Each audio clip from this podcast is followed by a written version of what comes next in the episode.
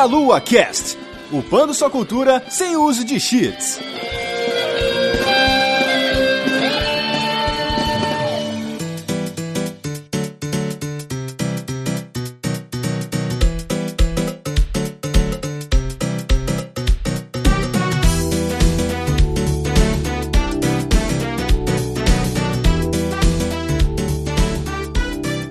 Saudações, queridos ouvintes! Está começando mais um Meia Lua Cast. Eu sou Matheus dos Santos e hoje estou aqui com Rodolfo Cunha. E aí, galera? Estou aqui também acompanhado da Vanessa Reis. Oi, gente, que ano, hein? Dá pra multiplicar o ano pra poder jogar tudo que saiu esse ano? Não, não dá, né? Não, não, não, não, não, deixa, não, deixa, Você joga ano que vem, 2016 já deu. Cara, mas que 2017 tá vindo aí cheio de jogo, cara. Não. então é isso aí, galera. Hoje a gente vai falar sobre os destaques de 2016. Não sobre os melhores ou um top do ano, mas sim o que a gente jogou, que a gente mais gostou, nossas escolhas pessoais aqui, nossa opinião, né? De cada um aqui que tá presente. E falar aqui também que citações, jogos que valeram muito a pena serem jogados e que vale a pena dar uma olhada. Vamos falar esse bate-papo bem legal logo após os recados.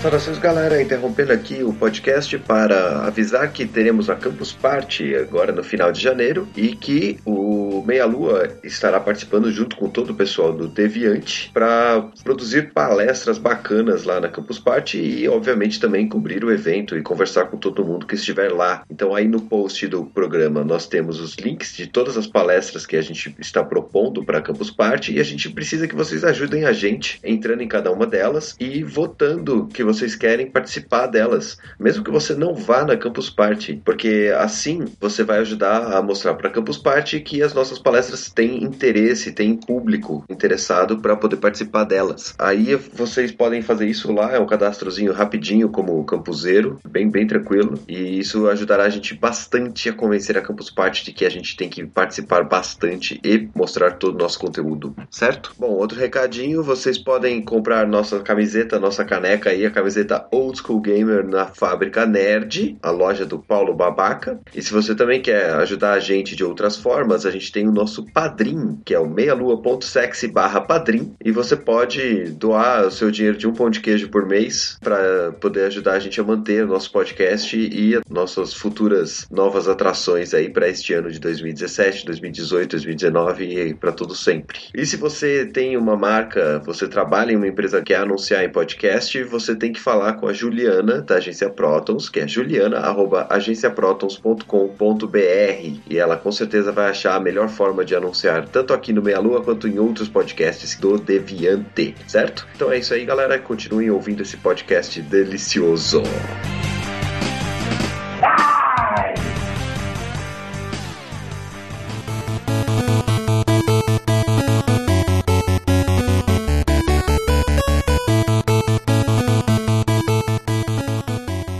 Isso aí, pessoal. 2016 foi um bom ano para os jogos, hein? Poderia dizer assim?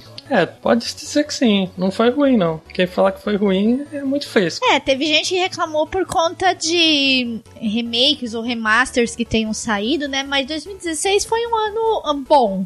Não vou dizer que foi um ano excelente, mas foi um ano bom, digo jogos, sim. Teve bons lançamentos, boas esperas aí pro próximo ano, né? Várias divulgações muito boas. E vamos lá, né? Ver o que, que nos aguarda para o próximo ano, né? Com certeza. Próximo ano promete, né? Com Ser certeza. bem melhor que esse, mas vamos ver. Cara, mas esse ano, se você for parar pra olhar, 2016, teve muito jogo bom, cara, saindo, tanto que não, não, não deu conta de. Pelo menos eu não consegui dar conta de jogar, assim, muita coisa, porque era muito jogo bom, muitos jogos longos, assim, sabe, também saindo. Sim, e muitas divulgações boas, né? Porque apesar de ter tido muito, também muitos remakes, né? As divulgações para o futuro foram muito boas, deixou a galera muito no hype. Então, foi um ano bom, sim.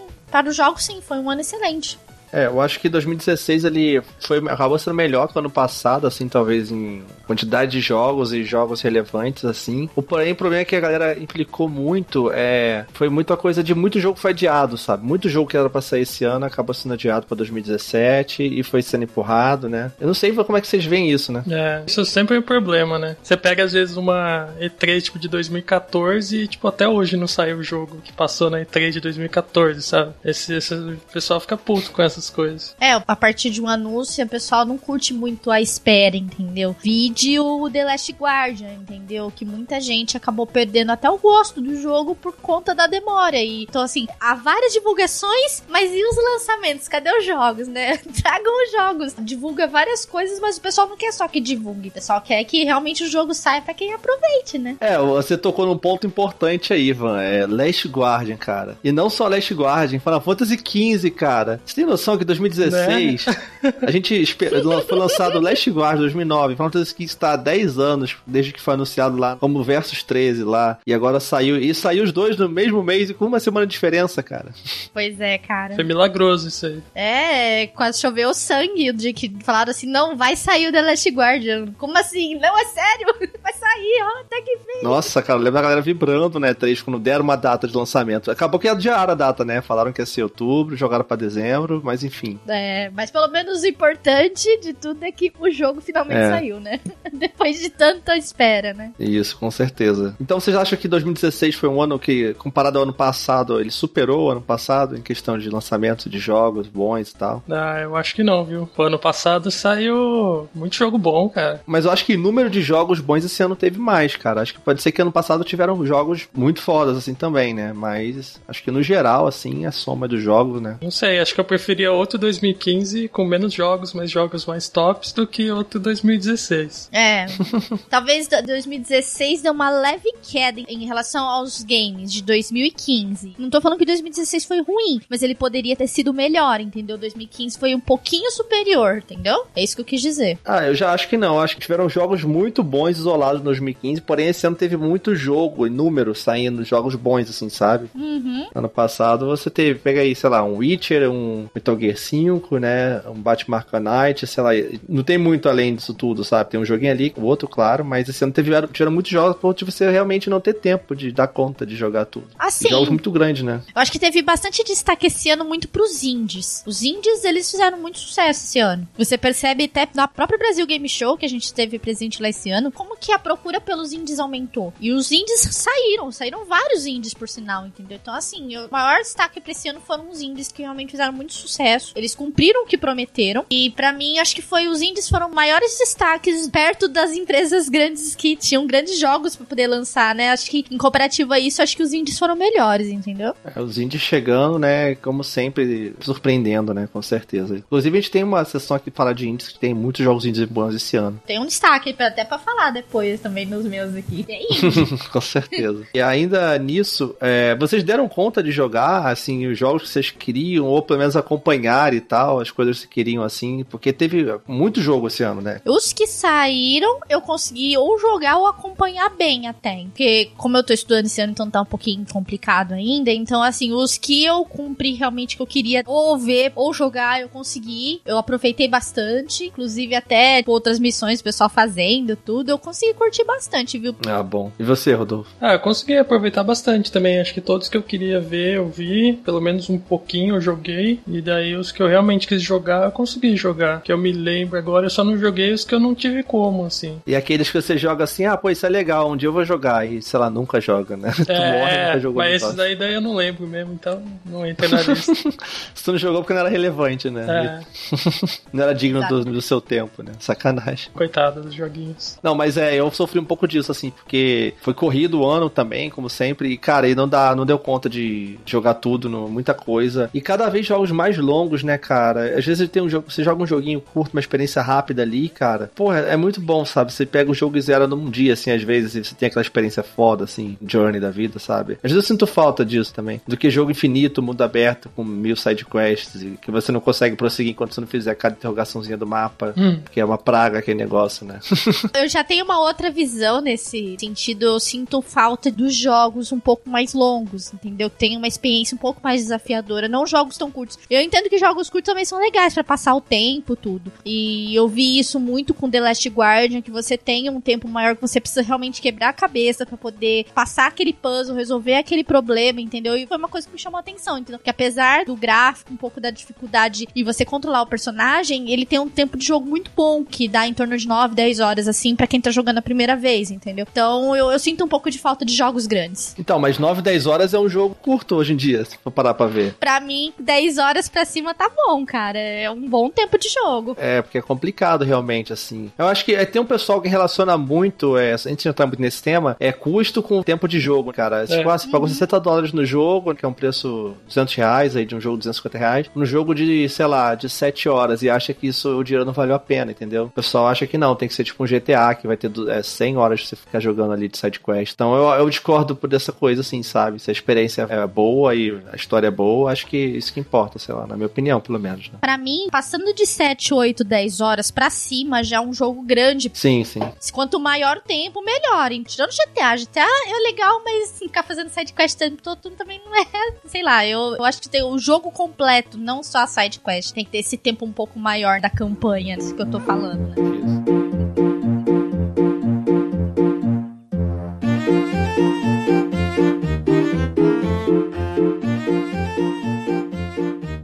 Então, agora, dito essas coisas, vamos logo partir para nossos destaques do ano. Os três jogos que você mais gostou, de você jogou e que você mais gostou esse ano, que vocês gostariam de ressaltar, assim, que são diferentes em comparação aos outros. Vamos lá, Rodolfo. Qual o primeiro jogo que você trouxe aí que foi para você um dos destaques desse ano, dos melhores do ano? Vamos por ordem cronológica, eu acho. O primeiro jogo esse ano que eu joguei, que eu gostei muito, assim, fiquei até meio viciadinho, foi o Stardew Valley. Ah, muito bom, cara.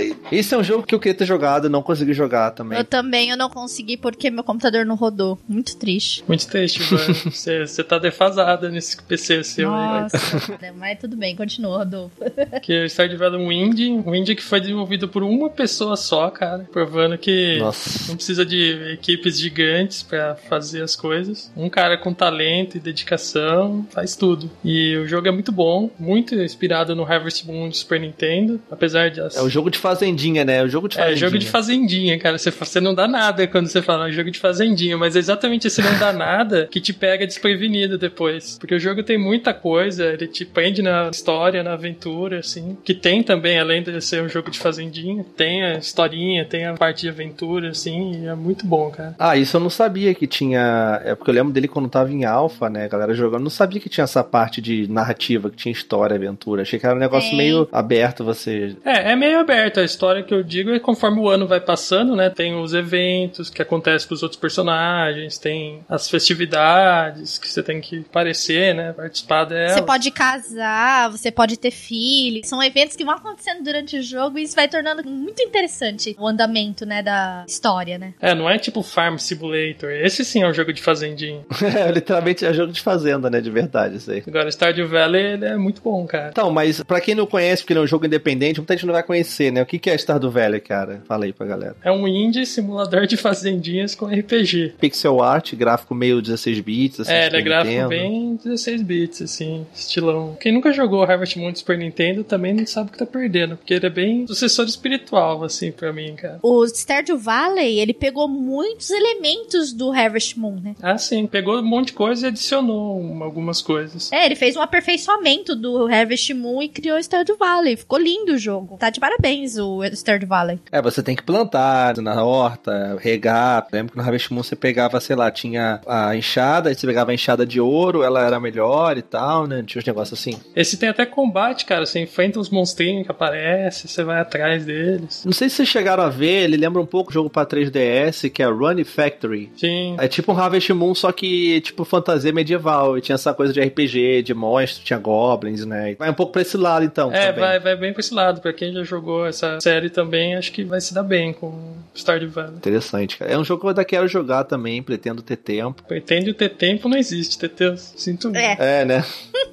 Ainda mais é porque esse é mais um jogo desses infinitos, né, cara? Que você vai jogar e não tem final, né? Não... É, esse jogo não tem final, inclusive. Você joga até a hora que você cansar. E seu personagem morre assim? Tem alguma coisa assim? Não, de tipo velhice, fica velho, não, né? Não, acho que não fica velho. Não, não chegou nesse nível de desenvolvimento. Ah, tá. Ah, interessante, cara. Mais alguma coisa para acrescentar sobre ele aí? Acho que não, só joguem aí. Vejam por si próprios, né? A gente vai dar um monte de dica de jogos aqui. Que o pessoal que passou, deixou passar batido, vocês vão curtir. Aproveitem. E aí, Ivan, qual o seu jogo que você você trouxe aí pra gente? Um dos melhores pra você do ano? Cara, esse ano eu queria dar muito destaque pra esse jogo, porque eu fiquei apaixonado por ele. Foi A Lenda do Herói. Oh, que interessante. A Lenda do Herói, um jogo brasileiro aí dos Castro Brothers, né? Dos irmãos Castro. Inclusive tem um cast no Meia Lua gravado com eles, exatamente Isso. falando sobre a Lenda do Herói, né? E é um jogo muito bonito, muito bem feito. Ele é todo colorido, por sinal. Eu gostei muito. A história, ela é diferente do que a gente tá acostumado a ver num jogo de plataforma. Eu já ouvi gente dizer pra mim que não gostou da história porque achou meio estranho o final. Eu Falei, mas exatamente por causa disso, foi diferente o final. Eu acho que o ponto maior desse jogo, assim, além do gráfico ter ficado muito bonito, o maior destaque do esse jogo são as músicas, cara. Eu acho que a criatividade dos Castro Brothers, assim, é quase infinita pra canções. Porque, gente, a trilha sonora desse jogo é linda, é maravilhosa, muito criativa, muito bem cadenciada e rimada. As músicas são maravilhosas. E mais do que isso, né? O jogo é todo brasileiro, o jogo feito pelos Marcos Castro, Matheus Castro lá, a equipe deles, né? Então o jogo é cantado em português, as músicas, e de acordo com o contexto que acontece as coisas. Um negócio, tipo, bem novo, assim, pra jogos, assim. Exatamente. E, tipo, se você tiver na pontinha, ele vai falar, ó, tipo, ó, volta, né? Vai cair, ó. Ele fala da plataforma. E fala das cobras que vestem armadura, entendeu? Cada evento que você passa nesse jogo, você tem uma surpresa, porque a música vai falar pra você sobre aquela, aquela situação, né? E isso é muito legal. E eu dou. Meu primeiro destaque total é pra esse indie brasileiro maravilhoso, que é a Lenda do Herói. E parabéns pros irmãos Castro pelo jogo. Por favor, se der pra dar continuidade, deem continuidade. Quero mais músicas. Mandem outro jogo, por favor. É, com certeza, cara. E, inclusive foi o Meia Lua Cast 72, foi lá, eu e o André e o Kai, a gente participou de um bate-papo bem legal com o Marcos Castro. Você falou sobre produção do jogo, desenvolvimento. E, cara, é incrível mesmo. Porque isso que a Van falou, dizer a música de acordo com o contexto, em tempo real, é algo que você só tinha visto mais ou menos ali no Bastion, né? Com o narrador ali, interativo do jogo, mas não era nessa coisa musical, né, cara? Então, Sim. é muito maneiro. E você participa do jogo, porque você canta junto. Você tá lá participando. A música fica na sua cabeça, entendeu? Fica aquela cola na sua cabeça. Mas é uma música boa, muito bem escrita, muito bem feita, entendeu? E o jogo, no geral, ele ficou excelente. Nota 10 pra Lenda do Herói. E, por favor, tem continuidade ao jogo. Eu terminei, eu fiquei meio órfã do jogo. Por favor, continue.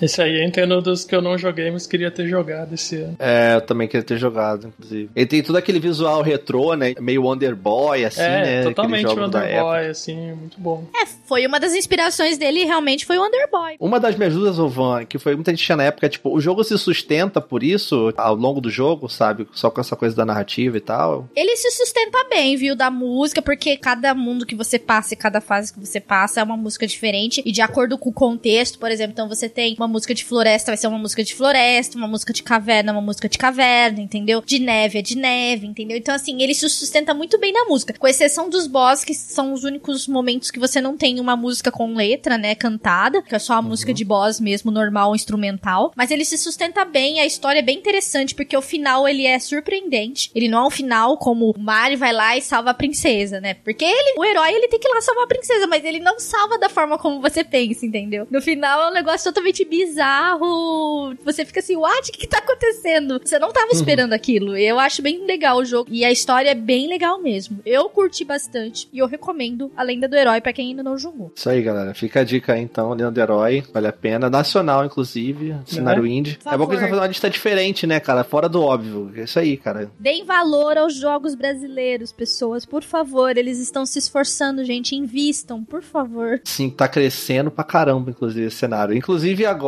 final de dezembro, saiu também o jogo 99 Vidas. Também amigos de podcast aí, né? O Bruno já gravou com a gente. A gente testou lá na, na BGS, né, Rodolfo? Inclusive. Sim, sim. Muito divertido, então tem que apoiar mesmo, tem que ajudar a galera. Isso aí. E você, Teteus, qual é o seu. Cara, vou puxar aqui logo de cara, então, um dos melhores jogos desse ano, se não o melhor, assim, que é o Uncharted 4. É Neil Druckmann, é amor, né, cara? Neil Druckmann, Naughty Dog, É Naughty Dog, né? É Nathan Drake. Ai, que delícia.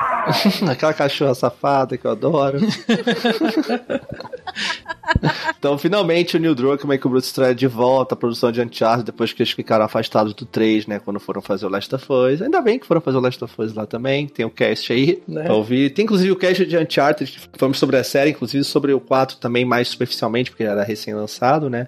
Então, escutem lá também. Mas Uncharted 4, cara, ele é lindo porque se você jogasse o Uncharted 1, 2, 3, ele fechava no 3 de uma forma legal e agradável. E quando anunciaram o 4 pra PS4, né? Foi o primeiro jogo do Naughty Dog pra essa geração atual. Você pensava, putz, será que precisava mesmo de um quarto jogo depois do fechamento do 3? Então você ficava naquela, né? E você jogou e você viu, eu não consigo mais ver Uncharted sem o 4, entendeu? Não existe Uncharted sem Uncharted 4, não dá pra pensar como seria, sabe? Uhum. Então é um jogo que eu não sabia que queria, mas ele saiu e foi ainda bem que ele saiu, graças a Deus. E cara, é incrível, é nível de detalhe, direção de arte do jogo, cenário, cara, acho que eu nunca vi um jogo tão bonito. E ele é um jogo que roda num console, não é no PC. Porque eu acho que, como eu falei, o departamento de arte é muito incrível, fazer uma praia, fazer uma montanha, uma Madagascar ali, é lindo demais, cara, assim, os cenários do jogo. Naughty Dog, ela não poupa esforços pra fazer um trabalho bom nos jogos dela. Isso você percebe tanto com Uncharted, que é uma franquia já aclamada há tanto tempo aí, como o próprio The Last of Us, né? Então eles não decepcionam quando eles vão fazer alguma coisa, entendeu? É como eu vejo quando a Naughty Dog pega os trabalhos dela pra fazer. Então Uncharted 4 não ia ser diferente, né? Tem muito carinho nesse jogo, muito esforço, muita dedicação pra que ele pudesse sair dessa forma. Tanto é que ele tava concorrendo prêmios, né? No GOT, né? Desse ano, né? Então vale a pena Uncharted mesmo. Sim, com certeza. É, é o que você falou, é carinho mesmo. Que é, você vê que poucas empresas têm esse carinho, sabe, com os jogos. E eles fizeram isso de uma forma que você vê ali pulando na sua cara, esse amor na produção. Tanto do roteiro, cara, o amor que eles têm com os personagens ao tratar a história deles. É uma história mais adulta e tal, com muito mais profundidade dos personagens, a relação deles. E é muito bom, cara. Joga Uncharted 4, o jogo é foda. Eu só assisti algumas streams do Uncharted 4,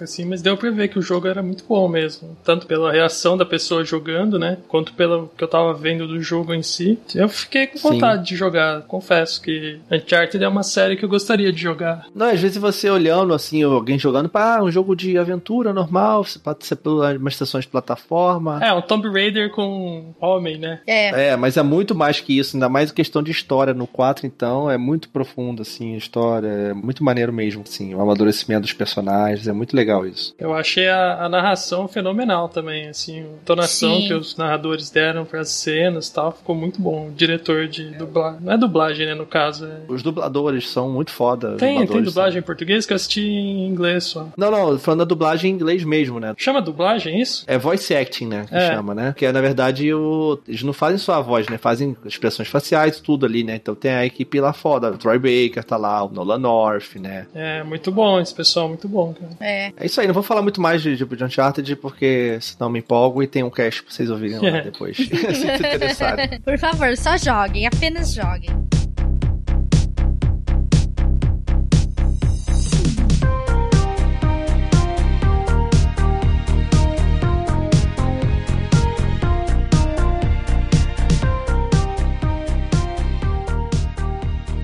Vai lá, Wolf, qual é o seu outro jogo aí? Esse eu vou queimar um da lista de TTs, que acho que foi o segundo Sim. melhor jogo desse ano aqui. Pra mim, pelo menos, acho que foi o melhor, talvez, não sei. Dark Souls 3. Ah, isso sim, cara. E, cara, você não vê a galera botando em listas, como assim, cara? Dark Souls, porra, né? É, porra. Dark Souls 3, fenomenal o jogo, um dos melhores da série. É Muito bom, cara. Inclusive, eu tava pensando nisso e, cara, Dark Souls foi o jogo que eu mais joguei esse ano, eu acho, cara. Na moral, cara. Só de live que a gente fez aí, fora jogando fora. Cara, que jogo você zera e começa de novo pra jogar de novo, sabe? É poucos jogos que fazem isso, cara. Sim. É aquele jogo que você xinga, xinga, xinga, xinga, xinga, porque você morre 500 vezes. Aí você acaba, não, vou lá jogar de novo, pera.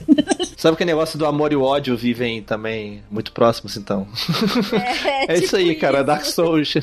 Você aprende o desapego, né? Nossa, o desapego. A arte do desapego. Mas fala aí, Wolf, por que, que Dark Souls é foda? O 3. Ah, eles conseguiram resgatar o espírito do 1, que eu acho que se perdeu um pouco no 2. E também, nossa, muito bonito. Parte de, de arte do Dark Souls também é fenomenal, né? Não dá pra falar que não. Design de tudo, de armadura, É, de, de equipamento, tudo, de inimigos, nossa, é um troço muito assustador, assim.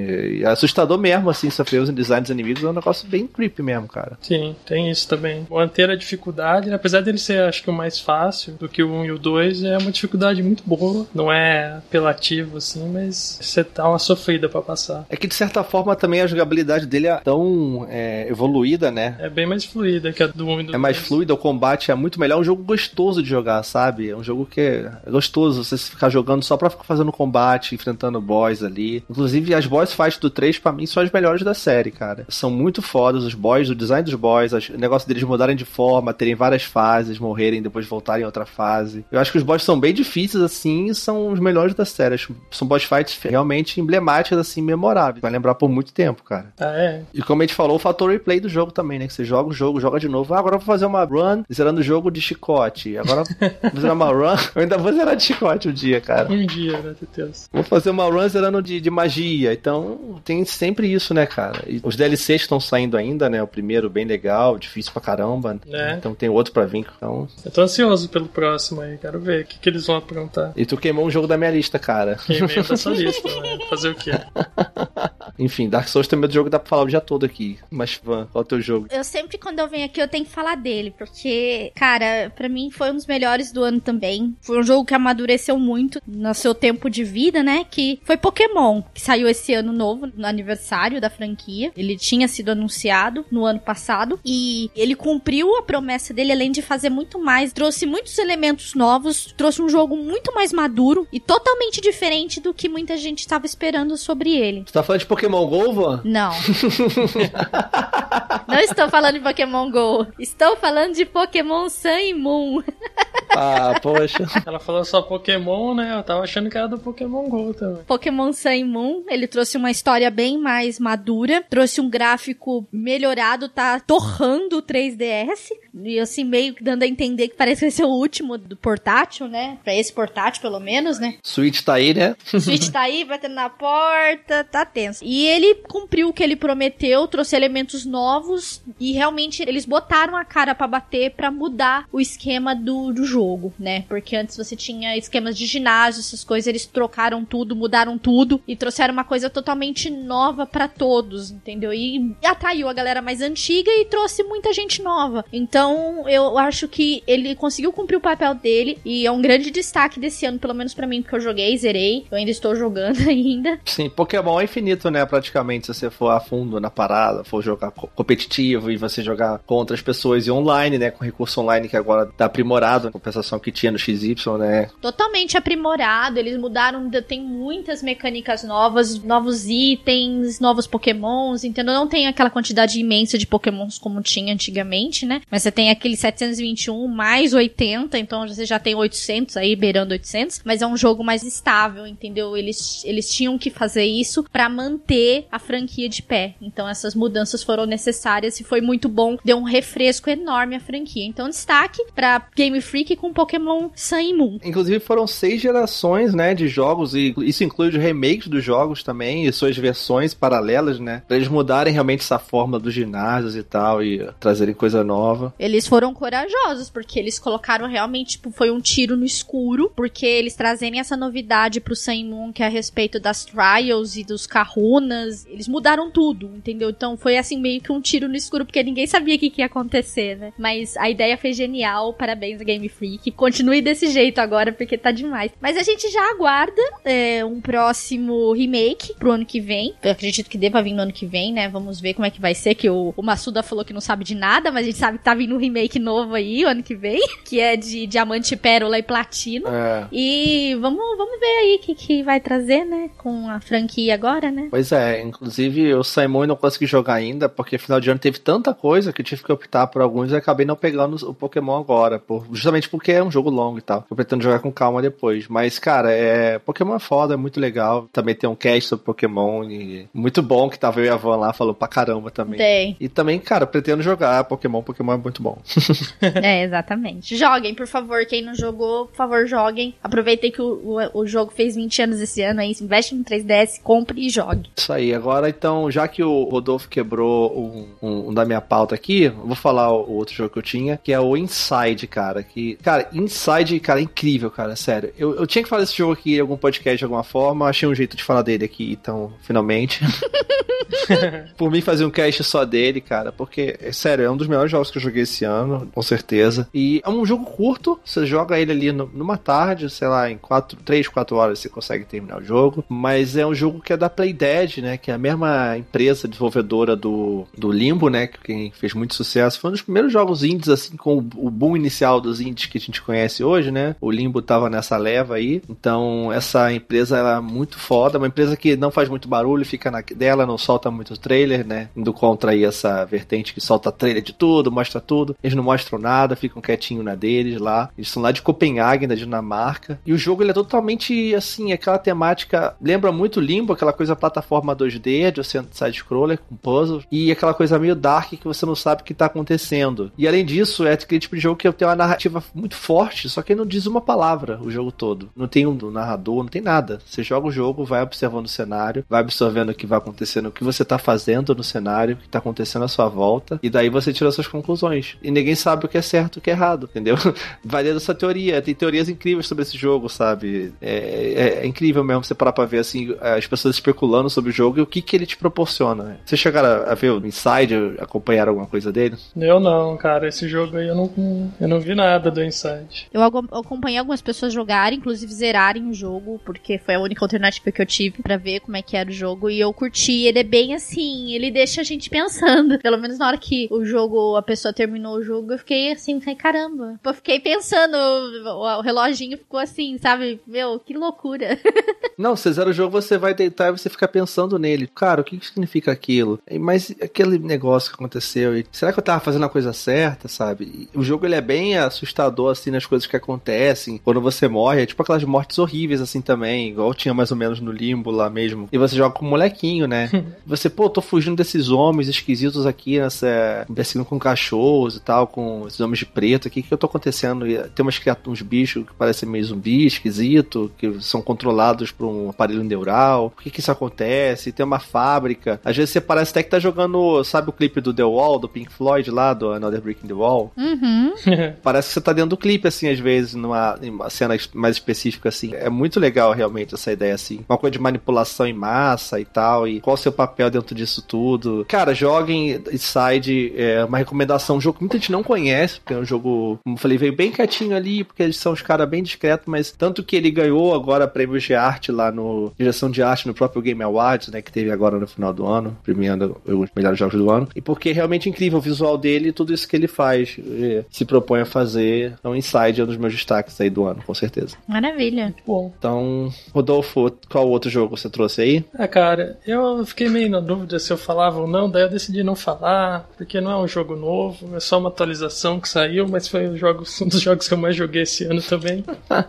hum. Eu até sei. É, então, quem, quem escuta o cast já sabe que eu falo dele bastante. Joguei inclusive com a Van. Olha. Ah, que lindo. Mas falar, falar rapidinho só do, do Terraria 1.3, aí atualização. É só que eu sempre jogo, eu jogo muito esse jogo, preciso parar. Terraria é muito bom. Terraria é do velho, do velho Terraria, Terraria. Fica nesse vício de joguinhos simples aí, mas são os melhores, cara, não adianta. É, continue a cavar, continue a cavar. mas vamos, já, já, Terraria já foi falado em outros casts aí, como indicação, inclusive, então... Mas o que que ele trouxe de novo nessa, nessa expansão pra você trazer ele esse ano aí? Ah, cara, trouxe muita coisa nova, eles trouxeram finalmente um boss final pro jogo, que é... Eles falaram, ah, esse é o último boss mesmo do jogo, é, tá ali, não, agora se vier outro boss não vai ser mais o último, vai ser um boss intermediário. Fora as atualizações normais, assim, de... Qual que foi o boss mesmo, Rodolfo? É o Moonlord, você tá falando? É, o Moonlord. Mas aí você derrotando esse boss, você zera o jogo? Tem um final, alguma coisa assim? Uns créditos? Não, não tem um final, mas é o... É o seria zerar o jogo e matar ele. O resto daí seria só platinar. Você fez o desafio final, né, do jogo, né? É, que antes não tinha um desafio final, assim, explícito. Agora tem, que é o Moonlord. Acabava sendo aquela coisa implícita, né? De, ah, o desafio final é você conseguir os melhores equipamentos, minerar até você conseguir as melhores armas, né? Construir melhor casa, enfim, né? Isso. Acaba ficando aquela coisa assim, mais pessoal, né? É, antes era só isso, agora eles adicionaram. E em breve aí vão ver, tomara que saia ano que vem o Terraria Otherworld, Nossa, por favor, mandem. que daí eu vou trocar, acho que eu vou trocar de jogo mais jogado no ano pra... Esse Otherworld vai ser um novo jogo, no caso mesmo. É, vai ser um novo jogo. Ah, tá. que eles estão desenvolvendo aí. Agora que eles lançaram a atualização final do, do Terraria, eles partiram pro pessoal o core mesmo da equipe para o desenvolvimento do Otherworld. Estamos aguardando. Novo Terraria. Mas vai mudar o gráfico, muita coisa desse jogo? Mas mudou bastante, assim, pelo que eles passaram já de trailer, de videozinho, assim, mudou bastante já. Continua 2D, mas é, é um gráfico bem bonito agora. Muito bom. Bem-vindo à Rádio 2.0. Monetize conteúdo em áudio, anuncie, ouça, presencie o nascimento de um mundo feito de som. cloudradio.com.br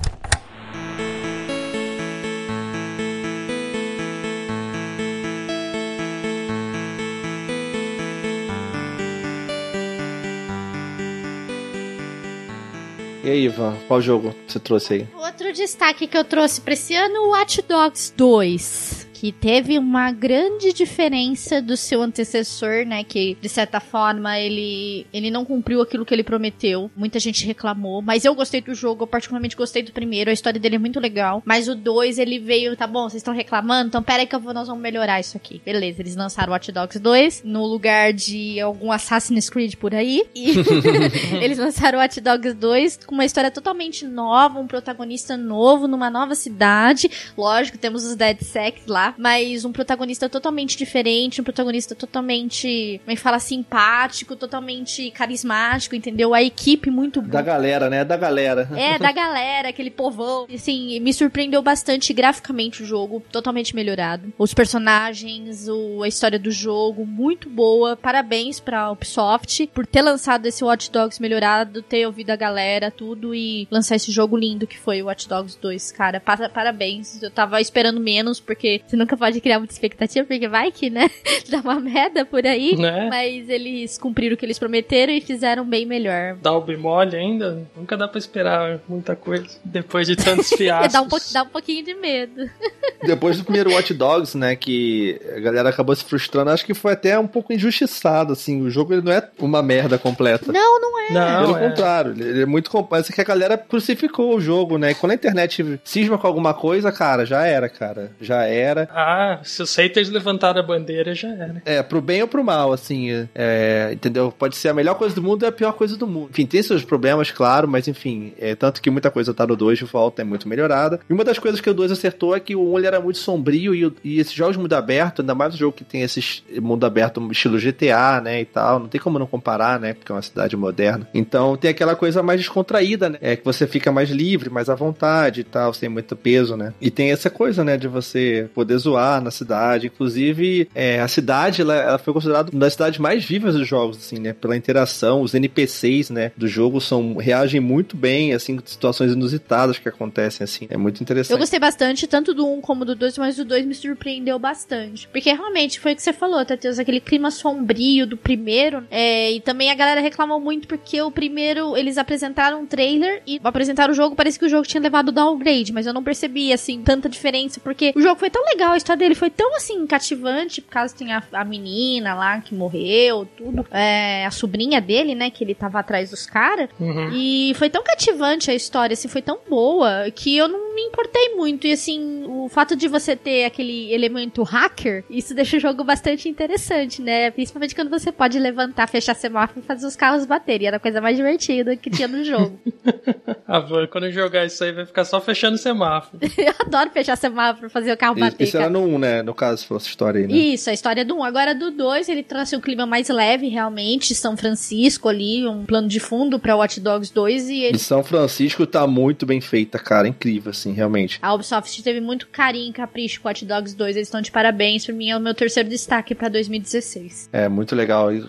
Foi uma boa escolha, até porque São Francisco é uma cidade que inspira muito essa coisa de rede social, as grandes empresas estão lá, né, por perto ali, na parte daquela região ali da Califórnia. Ele tem muito essa temática mesmo, então é muito maneiro, assim, essa ideia do jogo. Realmente, acertaram a mão aí, bom jogo desse ano. Tinha faltado um meu aqui, que era o Dark Souls 3, que o, o Rodolfo falou, então eu vou puxar um outro aqui também no lugar do Dark Souls 3, só pra não perder então, que esse eu nem, eu nem ia falar dele assim agora, mas só que é um jogo que eu joguei, é um dos mais, mais joguei esse ano também, tirando o Dark Souls 3 assim, que é o Overwatch, né? Overwatch, grande. Tirando o Hearthstone, que Hearthstone foi o que eu mais joguei esse ano com certeza, mais que Dark Souls 3 e tudo, mas não é desse ano, então... então, falando de outro jogo da vida, eu vou falar de Overwatch, cara. Não vou falar tanto dele, porque vocês acabaram de ouvir um podcast passado sobre ele inteiro, né? Mas Overwatch foi um fenômeno, ele veio, uma nova franquia da Blizzard, ela fez uma campanha de marketing sensacional, todo mundo ficou cativado pelo jogo antes do jogo sair. O jogo saiu, eles revolucionaram, de alguma forma, porque tinha o Team Fortress ali, você vai falar que tinha, mas enfim, eles trouxeram uma coisa nova, uma coisa competitiva, uma coisa também que a galera gostava dos personagens, se identificava, então não tem como tirar mérito da, da Blizzard nesse jogo, tanto que acabou ganhando o Game Awards, né, lá. Em cima de do Uncharted. Eu queria que fosse Uncharted, mas eu entendo ganhar Overwatch e, tipo, não fico chateado com isso, porque é um jogo que também merece, e é legal, um jogo diferente, que é um jogo que não tem campanha, um jogo focado em multiplayer, assim, vencer, é legal também, sabe? Uhum. Até porque o prêmio é relativo, né, só uma premiação, né, tem entre outras várias. Ah, sim, é. A experiência pessoal de cada um que conta. Isso, esse cast é justamente isso, né, nossa experiência pessoal, nossas listas diferentes do que todo mundo fica falando por aí, isso tá trazendo jogos diferentes, mas Overwatch é incrível, vale a pena jogar, é um jogo viciante, muito bom, cheio de personalidade, cheio de carisma. A dublagem, o trabalho de localização excelente da Blizzard no Brasil. Então isso é muito importante para identificação com o público brasileiro, com os personagens. Tem até um brasileiro lá, o Lúcio, inclusive, né? Né? é meu outro jogo da lista. Muito bom.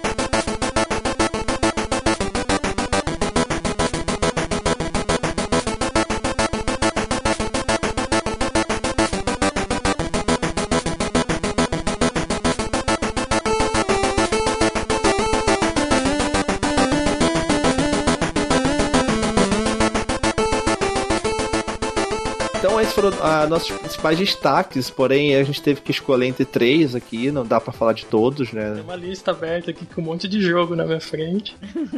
Então vamos falar outros jogos, assim, que é, rapidamente, sem se aprofundar muito, como a gente falou agora, de jogos que merecem é, uma importância, uma citação especial esse ano. Um que recém saiu, que eu acho muito legal do gênero Castlevania, assim, não é nem Metroidvania, era mais Castlevania da vida, é o Shantae Half Gene Hero. Eu sempre quis jogar, nunca consegui jogar. É um indiezinho muito bacana, cara. Muito bacana mesmo. Merece uma olhadela aí pra quem curte o gênero. Muito bom também, muito bom. Ahn, eu queria destacar Rise of Tomb Raider, que saiu pra PC. E não perdeu nada do que ele já tinha. E Play que ele já 4 também, né? Também. Exato, o Play 4 também recebeu o jogo, finalmente, né? Mas é um jogo que merece destaque também porque é maravilhoso, é Lara Croft e ponto final.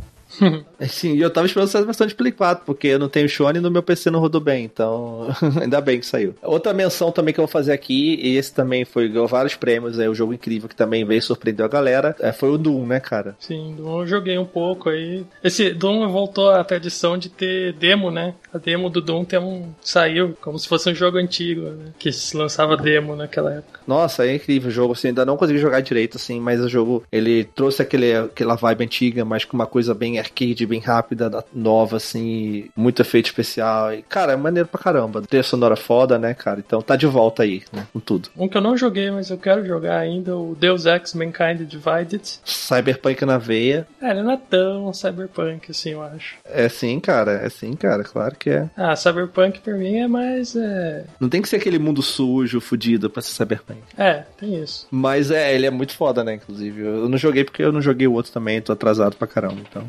Nossa, o, o outro é muito bom, eu gostei. Então quero jogar esse aí. Fala, Van, mais um aí. Layers of Fear, um terrorzinho aí pra, pra não deixar o costume, né? Que eu gosto muito de jogos de terror. Layers of Fear trouxe uma proposta bem legal de jogo, tipo, drogado, bem, bem louco, assim, né? Ele tem uma história bem sombria por trás. Destaque pra ele também por ser um indie também e muito bem feito. Com certeza. E outro que eu também tenho que citar aqui, né, desse ano que não dá pra deixar de falar, foi o Street Fighter V, que também saiu no início do ano. Sim. É muito bom, inclusive. A Capcom apostando em outra pegada, agora com você comprar os personagens né, individuais ou comprar com pontos do jogo. Alguns gostam, outros não, porém o jogo tá aí, o jogo é muito bom, tá tendo campeonatos. É, Street Fighter é legal, vale a pena. Só vou citar então mais alguns aqui. Tem o Division também, que foi um jogo também que veio esse ano da Ubisoft aí bem legal. Nossa, Division é desse ano, primeiro do ano passado. Foi desse ano, cara. Merecia também ser citado. Ah, teve, teve outro, por exemplo, Civilization 6. É, Civilization 6 eu não que eu queria citar também, que eu joguei no final do ano agora, foi mais final do ano. Só queria ter jogado mais, porque Civilization tem que jogar muito, né, cara? Pra você jogar uma partida, você já tem que jogar muito. Eu adoro Civilization, é muito bom. É, Civilization é um. Você tem que jogar muito mesmo, só pra terminar uma partida. Já vamos puxar então de uma vez aí o que a gente queria ter jogado, que acabou não dando tempo, assim. Esse jogo que você sabe que você ia gostar, que seria que você ia se dar bem com ele, só que você acabou não podendo jogar por vários motivos, assim. Acho que o primeiro que eu queria ter jogado e não joguei por motivo de não ter ido comprar o jogo foi o Star Fox Zero. Ah, muito bom. Que saiu pro Wii U aí, meu Wii U tá paradinho aqui, quietinho, esperando um outro jogo que a gente vai falar dele, mas queria ter jogado Star Fox Zero pra ver qual é que é, se, se é tão bom quanto os antigos. É, um jogo legal, né? Foi mais aquilo ali, é uma coisa que, tipo, ah, foi um ok, né? O jogo saiu, acabou sendo um ok, assim, né? É, saiu pra Wii U, né, coitadinho, então... Quase ninguém jogou. é, ficou meio mortinho ali no canto dele, acho que só no Japão fez sucesso, então... Um, pra mim, eu queria ter jogado, e não tive oportunidade, Plants vs Zombies, Garden Warfare 2, cara. Ah, eu joguei esse aí. Joguei pouco, mas joguei. Ele é muito legal. Eu jogo Plants vs Zombies desde quando ele ainda é só um app de celular, né? E a evolução que esse jogo teve, tipo, todo mundo gosta. E eu queria ter jogado muito Garden Warfare 2, cara. Ele parece ser muito divertido. É, se você tiver uns amigos para jogar assim, garanto que ele é mais divertido que Overwatch. Olha aí. Olha aí, rapaz. Se você tiver uns amigos para jogar junto, jogar sozinho, não. Mas, cara, tudo com amigo é legal, cara. Até, sei lá, o jogo em merda, assim. Mas é que esse jogo clama por, por jogar com as pessoas, assim. Ah, tá. Tem alguns jogos, assim, que saiu no final do ano e eu tenho aqui, mas não deu tempo de jogar. O Final Fantasy XV eu peguei e joguei muito pouco. Nem comentei dele aqui porque eu joguei muito pouco dele. Apesar de estar gostando do que eu vi, apesar de ter algumas ressalvas quanto à história, narrativa, enfim, mas o jogo é divertido. Também queria ter jogado Last Guardian, também não deu tempo de jogar, não consegui pegar ainda para jogar ele, porque é um jogo que, porra, eu gosto pra caralho de Colossus, de, de Ico, né? Fiz live do Maratona do Colossus aí, acho que Ueda é, é demais, um cara é foda. E a história do The Last Guardian parece que na sequência, né, do Ico, Shadow of the Colossus, o The Last Guardian parece que é o que tá com a história mais completa, né? Sim, é. Que, do, explicando o que aconteceu, tudo. Eu assisti o The Last Guardian, o pessoal jogando, fiquei bem curiosa, porque, né, pô, tanto tempo pra um jogo sair, deixa eu ver pelo menos do que, que se trata, né? Sim, né? E eu gostei bastante da história dele, só o, a questão gráfica, mas isso que eu achei que eles deixaram muito. Não é um jogo dessa época, não é um jogo para hoje, era um jogo realmente pro console anterior, mas a história dele é muito boa. A história de The Last Guardian é muito boa. Sim.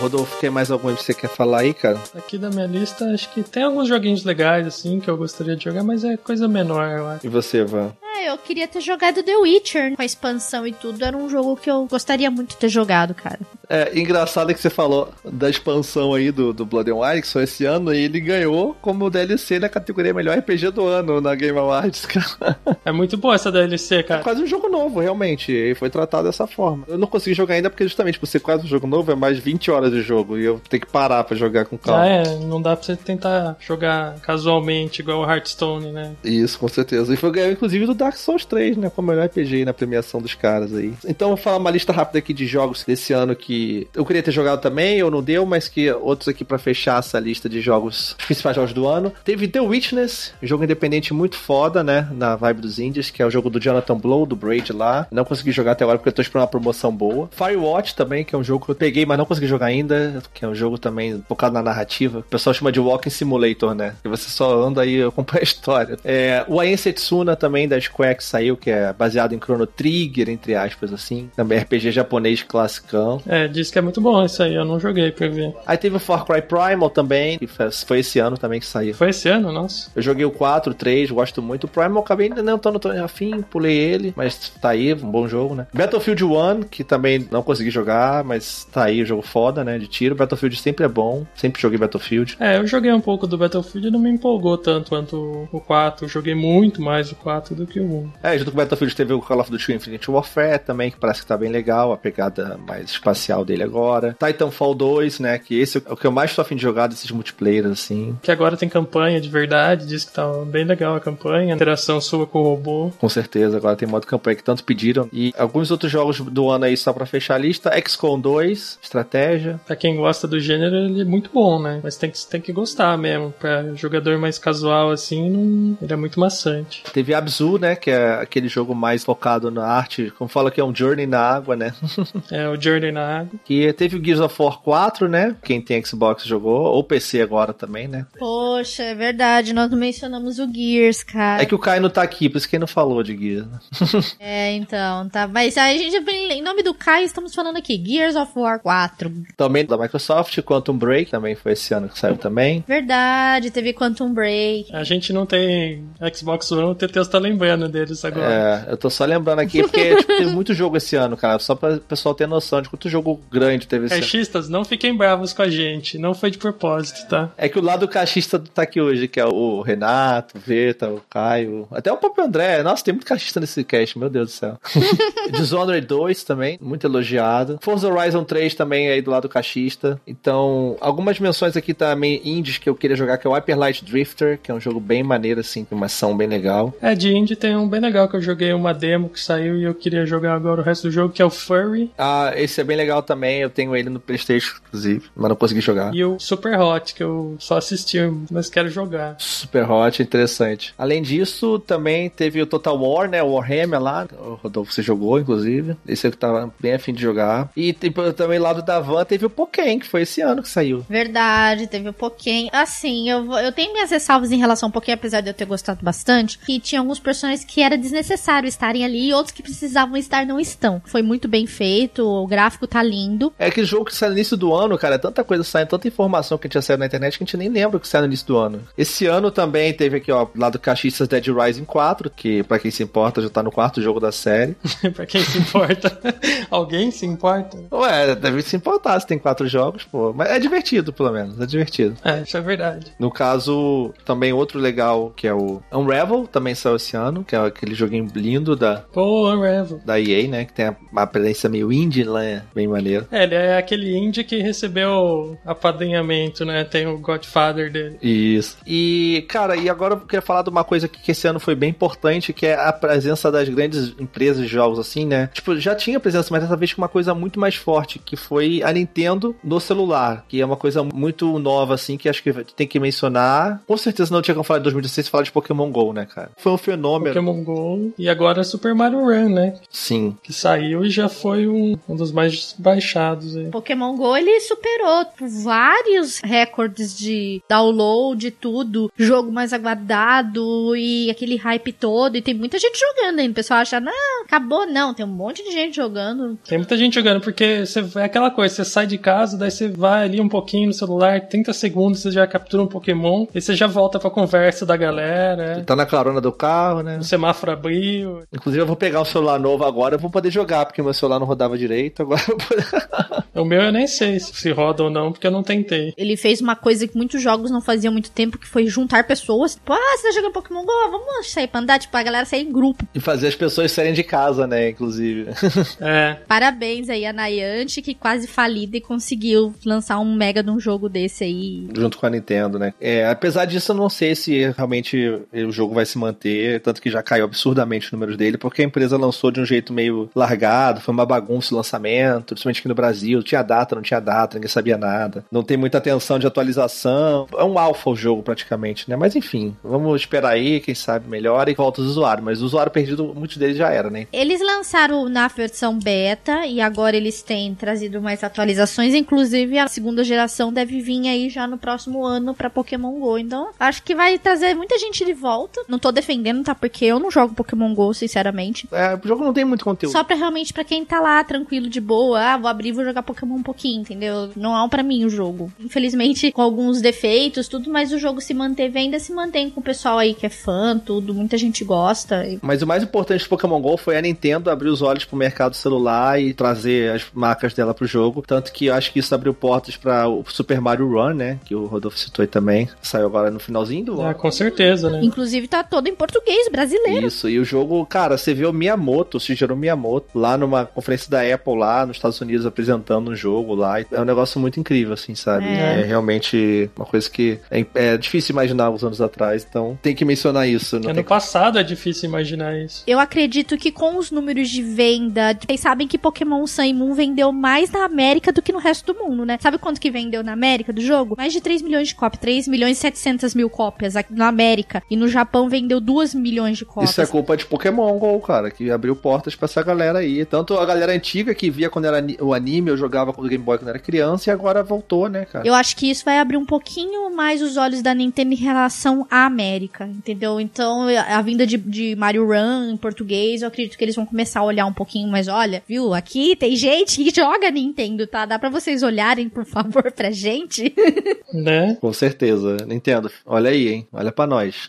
Olha aí, por favor, faça essa gentileza. E outra coisa que não dá pra deixar de mencionar aqui em 2016, na nossa viagem aqui em 2016, são os jogos VR. Que vieram em peso esse ano aí. Tem VR de tudo quanto é coisa. Tanto a gente falou já na nossa E3, quando a gente foi na E3 lá na cobertura, a gente falou, cara, VR, os caras só falam de VR, tudo é VR. Tanto nas próprias conferências também se via isso. Na BGS aqui, várias VRs, né, stand de VR. Então, cara, VR é, chegou agora esse ano, tem vários dos PCs, saiu do PlayStation VR também, né, inclusive agora. Caro pra caramba, mas saiu muito fora da realidade brasileira. Lá pra fora já é caro aqui, então. Infelizmente, mas tá aí, né? E tá com força todo esse VR e ano que vem vai ser mais forte ainda, eu acho. Sim, vamos ver se vão fazer jogos que realmente são bons. São jogos mesmo, não são só experiências, né? Vamos ver como é que vai ser essas coisas aí. Até porque é uma coisa muito nova agora. Acho que é um dos primeiros que vai estar tá nisso aí, que vai falar se vai vingar mesmo os jogos mesmo ou não. Acho que é o Resident Evil 7, né? É o grande jogo que não é só uma experiência, né? Tem uma narrativa. Vai sair em janeiro já, inclusive. É, falta menos de um mês pra Resident Evil já.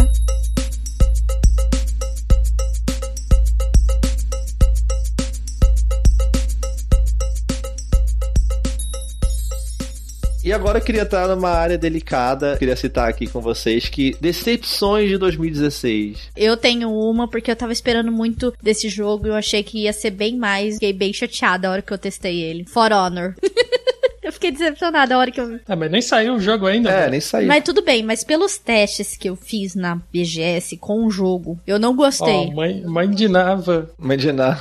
Eu não gostei do jogo. O personagem é muito pesado. Ele dá cambalhota, ele demora um ano pra dar uma cambalhota. Um ano pra poder levantar o machado dele e descer em alguém. Cara, eu não sei se eles fizeram isso de propósito por conta da época, eu não sei. Eu sei que o jogo, pra mim, assim, eu não gostei, assim, do que eles apresentaram até agora. Eu achei muito lento e muito pesado. A você decepcionou já com a demo já, ela já tá bolada. nem sai nessa merda, então. Cancela o jogo, melhor nem sair. Eu também não sei o que vai ser desse jogo, não. Só vendo. Eu já testei também, é, vamos ver, né? É, eu testei também e tava até brincando com a Van, né? Mas eu testei também e não, não me agradou muito, não. E desse ano, você tem alguma percepção desse ano? Não, você já sabia que ia ser ruim. Jogo que. Ah, não, você esperava alguma coisa e te frustrou a galera, enfim. Ah, cara, a decepção desse ano global, né, foi No Man's Sky. Verdade, cara.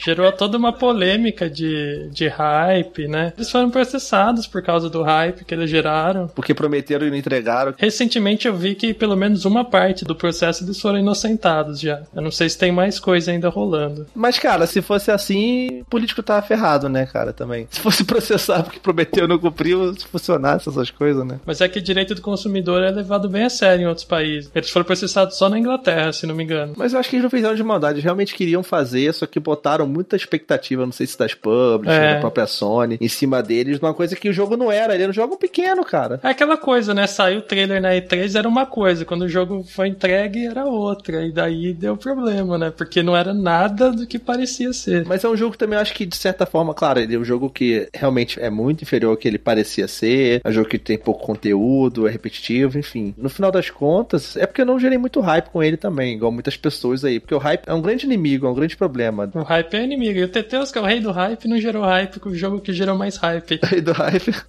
Só Cyberpunk. Cyberpunk for ruim, eu já era. Sai desse cache aqui, já era. Sacanagem. Eu acho que também é um desses jogos que acabou, de certa forma, sendo crucificado pela internet também, porque o barulho que a galera faz é muito grande. A voz da internet é alta, hein? Outra decepção clara também, que eu botei na minha lista aqui, é a Mighty Number 9, né? Might não é verdade, eu ia falar dele também, se eu não falasse. E pro Teteus, que é um dos maiores fãs de Mega Man do mundo, né?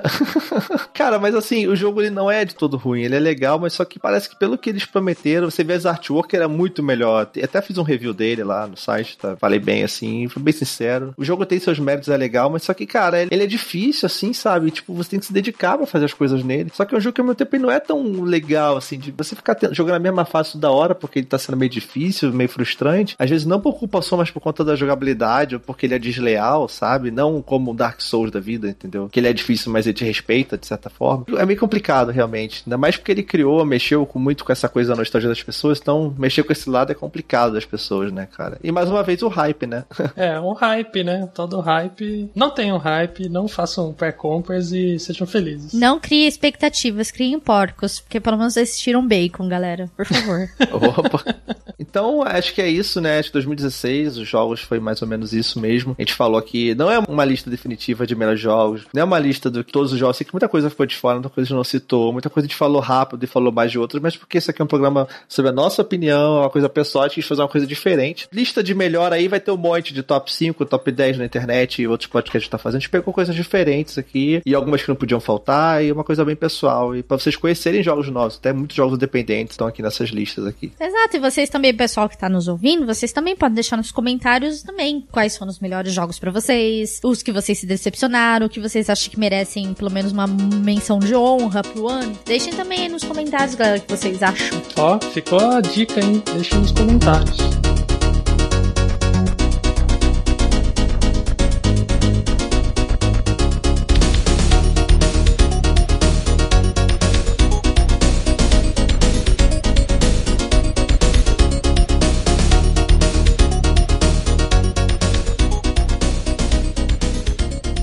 Então, mas antes da gente terminar também, é, a gente está falando de hype. Vamos gerar mais hype então e falar de um pouco de. Vamos! Essa merda de hype, não sei o que. Então, vamos falar de 2017? O que vocês estão mais afim de jogar? O que esperar 2017 dos games aí? Que jogos vocês mais estão esperando aí do que tem pra sair 2017, gente? Cara, Resident Evil 7 me deixou muito na curiosidade, cara. Porque esses dias eu tava na internet e lançou recentemente a demo pro PC, né? E os hackers, eles abriram o jogo, né? Porque hacker adora fazer essas coisas. Eles fizeram o data mining do jogo. Eles viram todos os itens. Pessoal do, do, do Hot Dogs lá, né? Os caras dos Hot Dogs abriram Resident Evil 7. Cara, eu tô bem ansiosa, porque, assim, eu não ligo pra spoilers, eu não me importo. Se vocês quiserem me dar spoiler, eu não ligo. Ah, eu ligo. Eu cara. ligo também. Não dê spoiler, gente. Não dê spoiler. Mas eu não vou dar spoiler, tá? Porque é injusto. Eu não vou falar nada, fiquem tranquilos. Porque senão ela vai ser banida. Eu vou ser banida do meia-lua. Vai tomar o Banhammer contra o Banhammer, né? eu vou ser mandada embora. É, então, gente, mas assim, pelo que eu vi, eu tô bem ansiosa pra Resident Evil 7, desde os trailers que a Capcom vem apresentando até o momento e tudo que foi mostrado, as demos, todos os vídeos. Cara, vai abrir 2017, só vem Resident Evil 7, só vem. Tá bem na porta ali, né? Finalzinho de janeiro já tá aí, né? Os Bakers já trouxeram os pãozinhos aí, cara, é só servir. E eu tô animado também porque esse jogo vai ser um divisor de águas pra série, pra Capcom. Eu tenho certeza com a mudança dela, primeira pessoa, a volta ao Survival Horror. Eu tô ansioso também. Acho que ela fez um trabalho muito bom de divulgação com essa demo, com a coisa das atualizações, a coisa do mistério. Uma coisa que o PT fez, ela tentou fazer de outra forma, pra não imitar exatamente o PT. Acho que ela tem méritos nisso. O único problema é que a Capcom ela acabou mostrando demais. Acho que mostra muito trailer. Todo dia tem um vídeo, tem um negócio. Ela podia segurar mais a bola, sabe? E acho que seria melhor pra um jogo de terror manter o suspense. Mas enfim. Apesar deles terem mostrado tantos vídeos, eles não revelaram tanto a história. E isso que me deixou bem curiosa. Tipo, eles mostraram os Bakers, eles mostraram alguns inimigos, eles mostraram algumas armas, mostraram que vai ter é, os itens de cura, mas eles não mostraram nada relacionado à história. Nada. Você sabe que existe aquilo, mas não você sabe o que tá acontecendo. Isso me deixou extremamente curiosa. Falei, pô, lança logo que eu quero ver o que tá acontecendo. Eu tô bem curiosa com a história. Entendeu? Tipo isso que Resident Evil 7, apesar de ter mostrado bastante, eles não mostraram nada. E foi essa sensação que eu tive, entendeu? Sei lá, minha opinião. É, vamos ver, né? Porque daí se, se lança o jogo e ele não tem história, eles mostraram tudo. Não, mas ah, vai ter uma história, ó. Resident Evil tem que ter história. Tem que ter, né? Vamos ver. Vamos ver. Você, Rodolfo, então qual jogo você tá aguardando em 2017? Pra mim, só existe um hype e depois dele eu penso em qualquer outro. Logo no comecinho do ano também, aí em março, teremos o jogo The Game of 2017, God. Fala o que eu tô falando, Rodolfo. The Legend of Zelda. Porra, não era bem isso que eu tava pensando não, mas tudo bem. Como assim, Teteus? Como eu tô assim, esperando cara? mais Mass Effect, eu acho, mas enfim. Ô, louco. Mass Effect, ninguém conhece esse joguinho aí. Agora, Legend of Zelda, cara. Série, melhor série já feita. Não, tô brincando. Zelda também tá foda. Eu testei ele, tipo, pra testar lá na E3. Maldito, testou ele. Ah, eu não testei, droga, te odeio. Claro que eu quero jogar, eu quero, já tô planejando aí comprar um Switch com Zelda, se eu tiver dinheiro, claro, e arrumar alguém pra ir pros Estados Unidos. São muitas condições. hein? Muitas condições, né, cara? Eu vou jogar no meu Wii U mesmo e é muito mais. Cara, Zelda é Zelda, né? Zelda é Zelda, não, não adianta. Você já sabe o que esperar, é, é sempre a mesma coisa praticamente, mas no final das contas você é, é foda. Não precisa nem passar trailer. Quanto mais passa trailer, mais aumenta o hype só. É... ah, Meu coração não aguenta.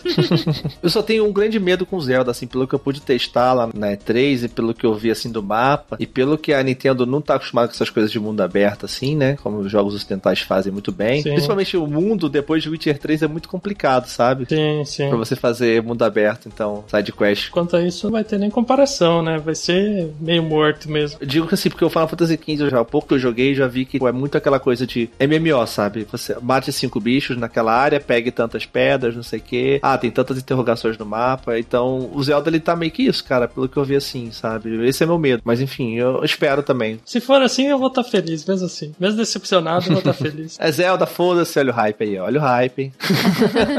Teteus falando pra eu tomar cuidado com o hype. Esse cast é muito único, gente. Vocês não estão entendendo. Só a gente pra falar, não, não criem hype. Não, gente, olha, a gente tem esse jogo, a gente tá ansioso. É, e- mas o hype é a esperança, cara. é, o hype é esperança. Esperança é a última que morre. É, rapaz. Eu tenho aqui o Mass Effect, né? Deixa eu falar do Mass Effect Andromeda. Cara, Mass Effect é uma série que, pra mim, é uma das melhores da geração passada, assim. É um, é um exemplo de como fazer um RPG moderno, assim, né, cara? Esse é muito foda, assim. A temática deles, a coisa espacial de exploração é muito bem feito, muito bem escrito. E, cara, o Andromeda, é, sei lá, é tudo novo, tem muita coisa diferente, é outra saga, então, não sei, o jogo eles mostraram um pouco do jogo. O jogo tá pra sair daqui a pouco e isso me preocupa também. Mas enfim, vai ser um jogo bom, espero que seja bom. Eu tô aguardando bastante, cara. Mass Effect é muito bom. Tô aí, aguardando. Eu tenho mais alguns aqui que eu vou falar rapidinho. Fala aí. Eu não tenho PlayStation, mas se eu tivesse, eu jogaria Hor- Horizon Zero Dawn. É um jogo que tá foda, tá muito bonito, mas eu acho que, sei lá, eu também tenho. Por ser essa coisa do mundo aberto, também me deixa um pouco preocupado também, sabe? Eu não vou jogar, então eu tô menos preocupado.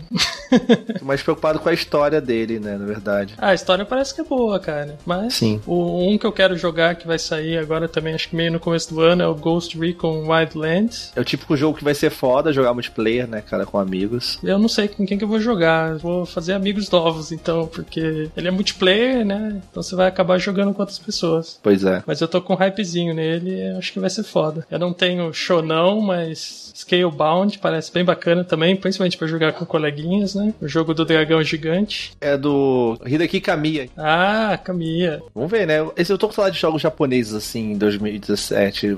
Coisas muito japonesas. Tanto que eu peguei Final Fantasy agora. É, é outro mundo, né, cara? É legal. E um dos jogos que eu tô esperando também é o Persona 5, justamente por isso. Persona 5, né? Promete. Eu nunca joguei da série Persona, mas o pessoal que joga é, tipo, viciado, né? É muito fã, né? Eu joguei o 2 e o 3 bem pouquinho, assim. O 3 eu joguei mais, mas não me pegou muito. E o 5 eu tô animado justamente porque eu gosto muito de Catherine. Ele usa a engine do Catherine. Pra, tá, mudaram muito, muita coisa, assim. Então eu tô animado pro 5. Ah, tem mais muitos jogos aqui que estão na, na lista aqui de jogos de 2017 que são bons, cara. Mais algum aí, Ivan, que você queria? O Outlast 2, que tá aí também na porta, logo atrás de Resident Evil 7, pra dar susto na galera, né? Eu tô esperando bastante, né? Porque os primeiros já foram um sucesso. Os primeiros, né? O primeiro e a DLC, né? Foram um sucesso. Deu bastante cagaço na galera, porque trouxe uma proposta diferente de terror. E o Outlast 2 aí tá prometendo bastante, né? Cuidado aí com a galera aí muito religiosa, porque ele vai vir invocando o demônio nesse, nesse jogo. Uma temática bem pesada. Tô esperando bastante Outlast 2. E outro que eu tô esperando, mas apesar que não divulgaram, foi um que eu mencionei lá no comecinho do cast. A Nintendo trouxesse um remake de, de Pokémon Diamante, Pérola, Platino. Queria muito que eles trouxessem esse remake, né? Porque eu, eu joguei muito pouco a região de Sinnoh e eu gostaria que realmente eles trouxessem. É, pode ser também que saia a versão, terceira versão pro Switch, né? Do Sun Moon, né? É, é, pode ser que realmente, se for lançar, eles vão lançar o, o Diamante Pérola Platinum, vai vir como veio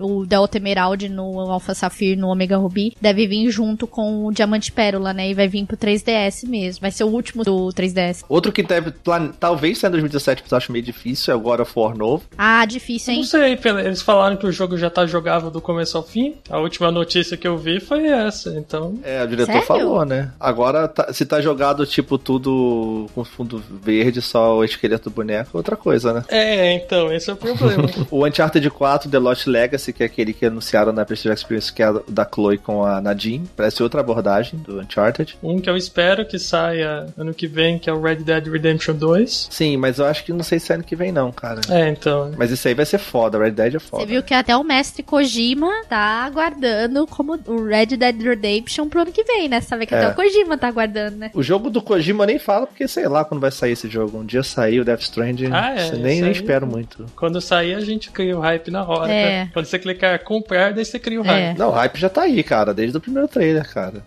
o hype já tá entre nós. É. Mas é um rap pequeno. É. Vale por você. Mas eu não sei muito o que esperar desse jogo. Eu não sei, não sei. Tô falando mais. Não dá pra saber o que esperar, né? É. Tem, ó, Sea of Thieves também, da Rare, que a gente falou aí, tempo nos cast também, que vai ser legal também. Enfim, o que tem mais pra sair 2017, o resto já é muito mais à frente, que a gente não tem como falar. 2017 vem aí também com muita coisa boa. Inclusive. Promete ser um ano show de bola para os gamers. Um ano bom. Então vamos esperar que seja um excelente ano para os jogos, né, 2017 aí. Não vamos por hype hype, mas esperamos que saiam jogos excelentes pro ano que vem, assim. E começando aí já com, com alguns em janeiro, tudo, e vamos esperar o resto do ano pra ver o que, que vai dar. Isso aí, 2016 tem muito jogo bom, 2017 vem aí. Deixem isso aí, gente, uma nova esperança pra 2017. O que, que é? Star Wars? Star Wars.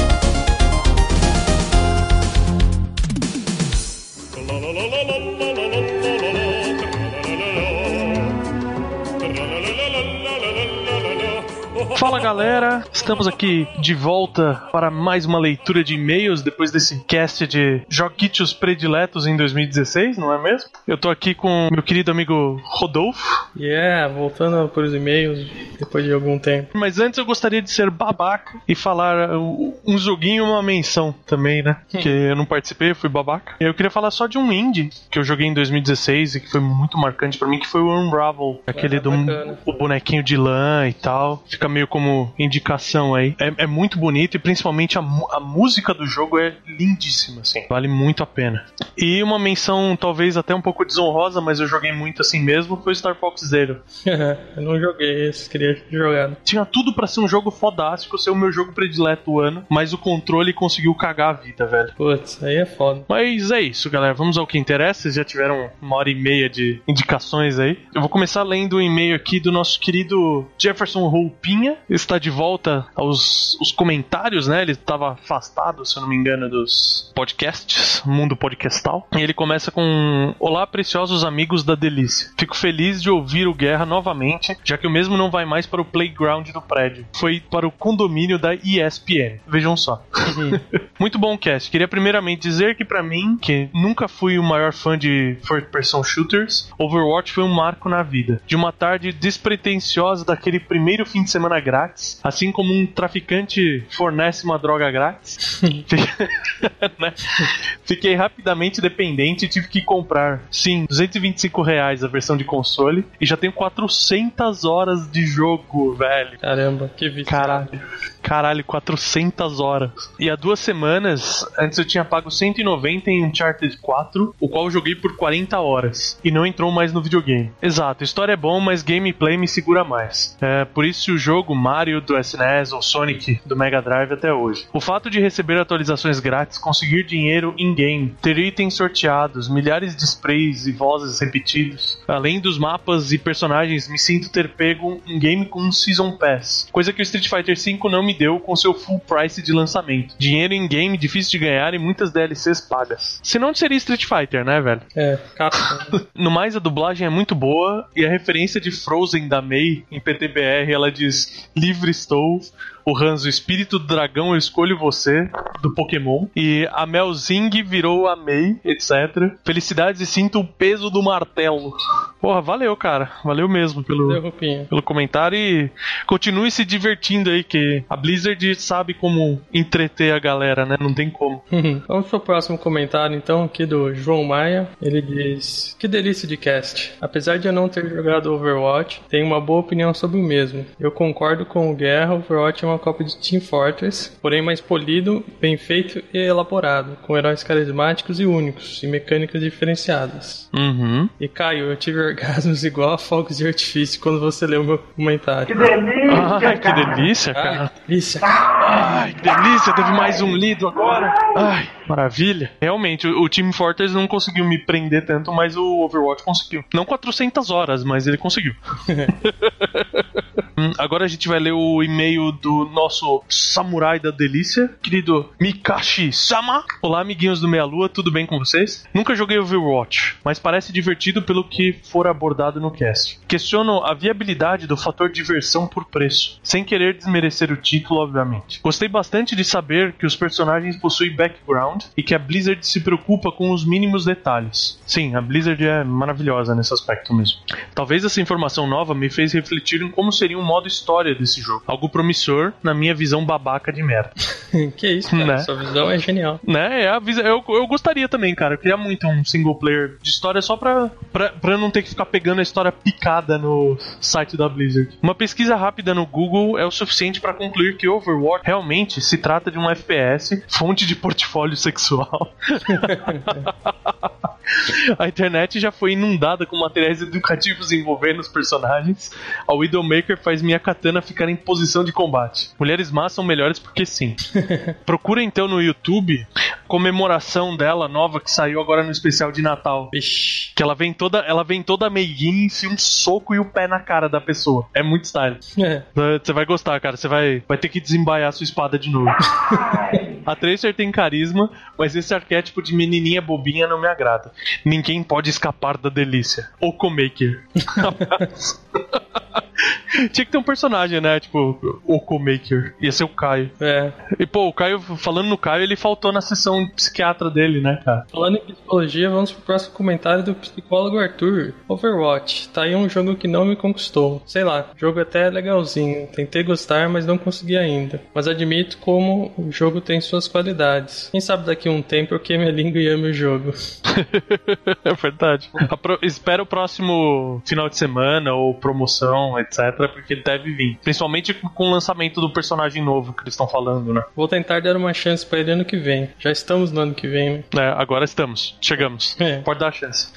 É, não fiquei tão empolgado com o anúncio do game, sei lá. São tantos FPS no mercado que talvez eu já esteja meio saturado de tantos jogos do gênero. Acho que se eu tivesse uma opção de visão em terceira pessoa, talvez minha opinião fosse diferente. E por fim, esse precinho de 230 termos tá caro pra cacete. Tá, é foda. É, pelo padrão do- dos jogos tá caro, né? Mas se você jogar 400 horas, fica baratinho. Exato. Aí você divide, né? Você dilui em 400 horas de jogo. Ele continua. Não acho que vale a pena pagar tudo em um jogo que nem modo história tem. Tipo, até mesmo na Black Friday e agora na promo do fim do ano da Live, o jogo ainda tá mais de 150 reais. Talvez se fosse tipo League of Legends ou Heroes of the Storm, onde existem as microtransações, mas o jogo em si é gratuito, eu até iria dar uma chance. Já gastei bem mais de 250 no League of Legends, por exemplo, com personagens, skins, etc. Mas não só de uma vez, ao longo de uns 3 anos jogando. É que a, a Blizzard não vai colocar todos os ovos dela num formato só, né? É. Então ela faz eh, um jogo gratuito com microtransação e faz outro que é você paga o full price dele logo de cara. Mas em compensação, como a gente falou lá em cima, eles estão sendo muito coerentes e corretos em não querer te cobrar cada DLC, né? Tá saindo. Ele termina aqui. Vou esperar baixar para uns 60 reais, que é o que eu acho que vale um jogo que só tem multiplayer online, sem local ou tela dividida e não tem modo história. Essa questão do preço X diversão aí, X tempo também é, é relativo, né? Tem gente que liga mais, tem gente que liga menos. É, é extremamente pessoal, né? Foi até legal porque nesse cast que o pessoal acabou de ouvir, vocês discutiram isso, né? Foi o começo da discussão, vocês estavam falando da questão de um- um jogo que tem 9 horas contra um jogo que tem 100 horas, né? É. Mas legal, cara. Legal, psicólogo Arthur. Muito obrigado pelo seu e-mail aí. E, cara, é questão de gosto mesmo. Se você não sente atração por um multiplayer online puramente, aí não tem como falar para você que esse jogo se vende. Sem, sem a menor condição, assim. É, mas... eu, tô, eu tô que nem ele, meio sei lá, assim. Tipo, eu joguei, achei legalzinho, mas não tô no pega de jogar, então eu não peguei o jogo ainda. Eu vou ser bem sincero, eu, falei, eu só jogo bastante Overwatch porque o Caio é apaixonado. Então, assim, eu tenho, eu tenho companhia para jogar. Porque se eu tivesse que ficar jogando sozinho com pessoas aleatórias na internet, eu acho que, eu, que esse jogo tava encostado, sabe? É, ter gente para jogar junto é sempre o melhor, né? É, então. É, é essa função. E quando você joga junto, aí é legal. É, é, um outro nível de experiência. Por isso eu acho até que é, que é bem tratado o final de semana gratuito, né? Porque aí você junta todos aqueles seus amigos que não estavam jogando, joga, tem uma experiência super legal porque você juntou seus amigos, aí você vai e compra. É. Mas é isso, galera. Então fiquem por aqui essa semana. Semana que vem tem mais casts. Mais casts, delícias. Mais delícia. E esse foi só o primeiro de 2017. Pra semana que vem, falem pra gente, falem o que vocês mais jogaram. Sabendo aqui do, do Jefferson Roupinha que vai ser difícil bater as 400 horas dele, cara. Porque eu acho que eu não joguei 400 horas de videogame em 2016, cara.